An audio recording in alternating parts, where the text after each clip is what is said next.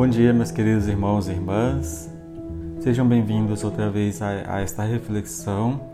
Hoje estamos na quarta-feira da segunda semana da Páscoa e hoje temos um tema, um dos mais bonitos das Sagradas Escrituras, que é o tema do amor. Na primeira carta de São João, afirma que Deus é amor.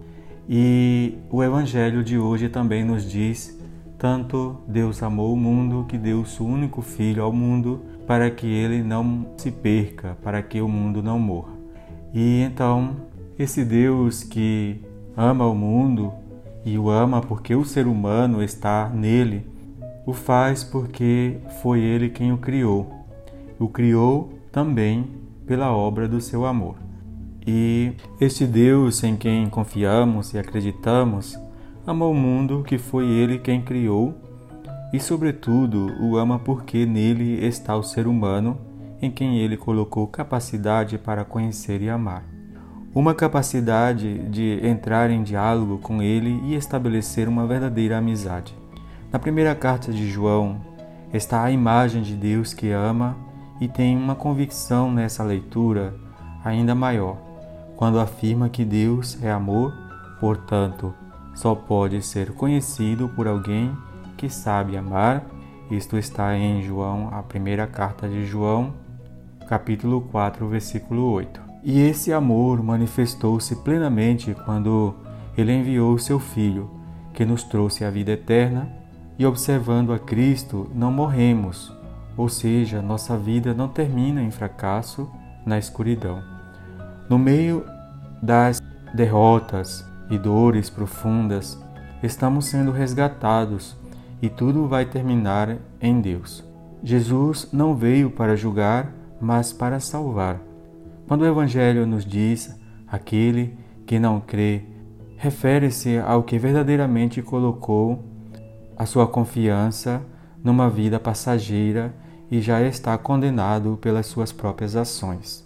Quem se condena a si mesmo não precisa de nenhuma sentença. E o Evangelho, da mesma forma que São Paulo, refere-se à fé viva que transforma toda a vida e a torna ativa através do amor. A abertura sincera e confiante no amor divino concede a Deus transformar a nossa vida concreta.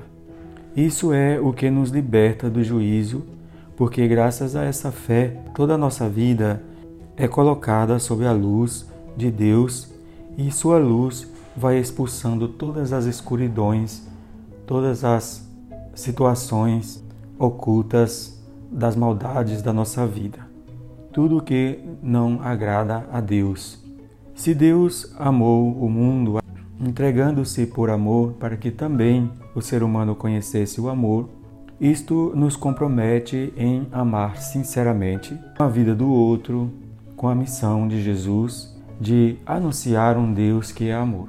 Somos convidados também, hoje, a seguir os passos de Jesus, anunciando que Deus é amor e esse amor se expressa através das nossas ações, do nosso modo de agir, do nosso modo de pensar, e é por isso que esse tema aparece no tempo da Páscoa, que anunciemos Jesus ressuscitado através das nossas ações, do nosso modo também de amar, pois assim as pessoas enxergarão o amor que carregamos é a presença de Deus que caminha conosco.